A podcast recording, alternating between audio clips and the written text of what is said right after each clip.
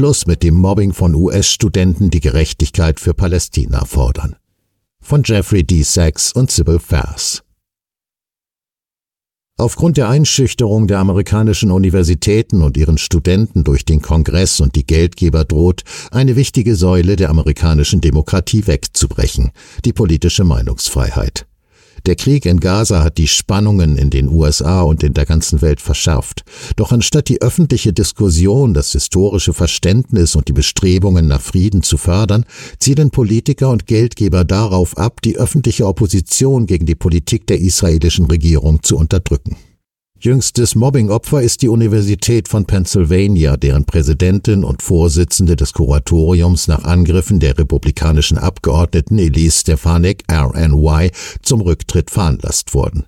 Stefanik verdrehte bei ihren verbalen Angriffen auf drei Universitätspräsidentinnen grundlegende Begriffe grob. Ihre geschmacklosen Manipulationen und der Druck von Wall Street Geldgebern, angeführt vom CEO einer privaten Beteiligungsgesellschaft, haben eine Spitzenuniversität in die Knie gezwungen. Während die Harvard-Kuratoren die Präsidentin von Harvard unterstützten, gehen die Angriffe auf die Universitäten weiter. Der Geldgeber der UPenn hat der Universität nun eine Liste mit äußerst aufdringlichen Fragen zur Einstellung und Zulassung von Studenten, Kursauswahl und anderen Themen, die für die akademische Freiheit und die Hochschulleitung von zentraler Bedeutung sind, zugesandt. Der Exekutivdirektor des Pennsylvania Verbandes der American Association of University Professors schrieb, Heute versuchen nicht gewählte Kuratoren ohne akademischen Sachverstand offensichtlich eine feindliche Übernahme der akademischen Kernfunktionen der Universität von Pennsylvania, Aufgaben im Zusammenhang mit dem Lehrplan der Forschung und der Einstellung und Beratung von Lehrkräften. Bei ihren Angriffen auf die UPenn-Präsidentin behauptete Stefanik unbegründet, dass die Universitäten nicht gegen Studenten vorgehen, die zum Völkermord an den Juden aufrufen. Dieser Vorwurf ist falsch. Bei den Studentenprotesten wird nicht zum Völkermord aufgerufen, sondern für die politischen Rechte der Palästinenser plädiert. AP hat falsche Behauptungen in den sozialen Medien entlarvt, wonach pro-palästinensische Demonstranten zum Völkermord an den Juden aufrufen würden. Im Gegenteil, die Demonstranten beschuldigen Israel des Völkermordes im Gazastreifen, ein Vorwurf, der vom Center for Constitutional Rights unterstützt wird. Es mag Fälle geben, in denen Einzelpersonen zum Völkermord aufrufen, aber niemand hat bisher auch nur einen einzigen Fall dokumentiert, wo dies auf die Campusproteste zutreffen würde, geschweige denn, dass es sich um ein weit verbreitetes Muster handle. Bei der Anhörung von drei Universitätspräsidentinnen vor dem Bildungs- und Arbeitsausschuss des Repräsentantenhauses hat Stefanik die Bedeutung von Begriffen grob verdreht, um ihr Scheinargument durchzusetzen.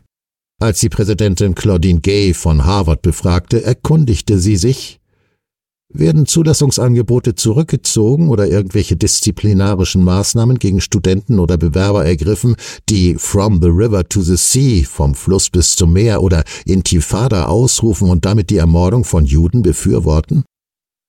Stephaniks Vorwurf, dass diese Ausdrücke Zustimmung zum Mord an Juden bedeuten, ist unbegründet. Bei den beiden Begriffen geht es um Politik, nicht um Mord. Wie selbst Stefanik wahrscheinlich weiß, geht es bei der Formulierung From the River to the Sea um die Frage, wer das Gebiet vom Jordan bis zum Mittelmeer regiert. Der Ausdruck und eng verwandte Phrasen werden von Israelis verwendet, die den Staat Palästina ablehnen und von Palästinensern, die den Staat Israel ablehnen. Im Manifest der rechtsgerichteten israelischen Likud-Partei, also der Partei von Ministerpräsident Benjamin Netanyahu von 1977, heißt es, Between the sea and the Jordan there will be only Israeli sovereignty. Zwischen dem Meer und dem Jordan wird es nur die Souveränität Israels geben. Im Jahr 2014 erklärte Israels Landwirtschaftsminister, zwischen dem Jordan und dem Mittelmeer wird es nur einen Staat geben und das ist Israel. Israels selbsternannter faschistischer Finanzminister Bezalel Smotrich hielt kürzlich eine Rede und zeigte eine Karte, die Groß-Israel mit dem Westjordanland, dem Gazastreifen und Teilen von Syrien und Jordanien darstellt, das heißt Groß-Israel vom Fluss bis zum Meer. Demnach berufen sich sowohl Israelis als auch Palästinenser auf dieses Konzept. An sich ist es ein politisches Konzept, kein Aufruf zum Mord, sondern ein Anspruch an politische Souveränität. In einem bestimmten Kontext oder von bestimmten Sprechern könnte es eine mörderische Absicht annehmen, zum Beispiel wenn ein israelischer Rechtsausleger den Ausdruck speziell zur Rechtfertigung der Massenvernichtung und Entvölkerung des Gazastreifens verwendet. In ihrer Aussage sprachen die drei Universitätspräsidentinnen über den Kontext der Sprache, welche umso wichtiger ist, da die eigentliche Prämisse der Befragung, dass die protestierenden Studenten zum Völkermord an den Juden aufrufen, falsch ist. Die Aussage, dass der Kontext eine Rolle spiele, ist jedoch viel zu subtil für Personen wie Stefanik, welche die Formulierungen für Mobbing und Schikane nutzen, nicht für Fakten oder einen ehrlichen Dialog. Da der Kontext stets von Bedeutung ist, ist dies der wahre Hintergrund der Proteste auf dem Campus. Die Studenten protestieren gegen einen politischen Status quo, in dem Israel bereits mehr als 17.700 Menschen aus dem Gazastreifen, darunter 70 Prozent Frauen und Kinder, mit von den USA gelieferter Munition getötet hat, Häuser, Krankenhäuser und Schulen zerstört und fast zwei Millionen Menschen aus dem Gazastreifen vertrieben hat und der gesamten Bevölkerung Nahrung, sauberes Wasser, medizinische Versorgung und andere lebenswichtige Güter vorenthalten hat.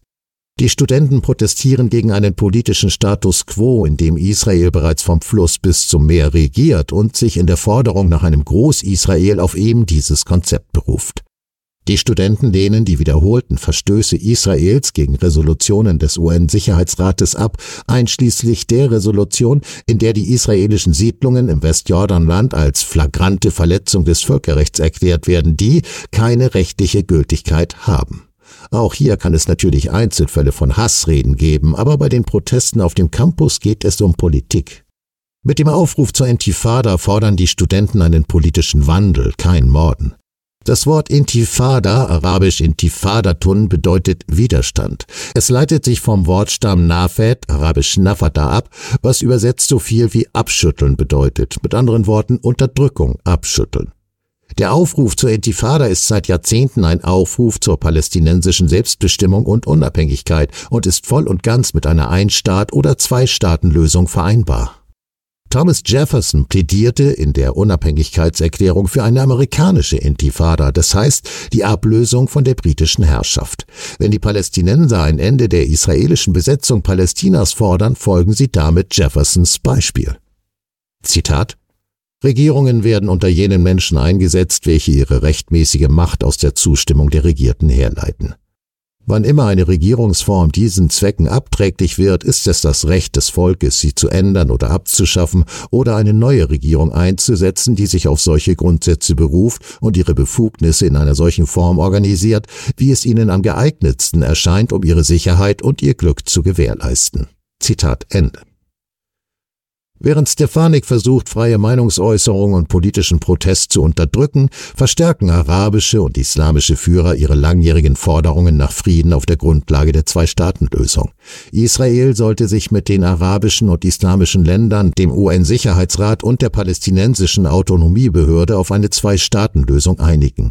In einem solchen Friedensabkommen würden Truppen, unter anderem aus den arabischen Staaten, vom UN-Sicherheitsrat entsandt, um den Frieden in Gaza zu sichern und Gewalt gewalttätige Milizen zu demobilisieren. Palästina würde das 194. ständige Mitglied der Vereinten Nationen werden, wie es vor einem Dutzend von Jahren beantragt hatte, bevor der Antrag von der Obama-Regierung blockiert wurde.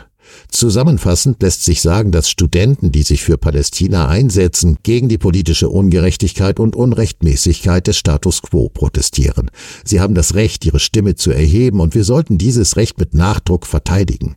Der Kongress sollte mit der Einschüchterung unserer Studenten aufhören und seine dringendste Aufgabe erfüllen, das Massentöten in Gaza zu beenden und einen Weg zum Frieden zu ebnen.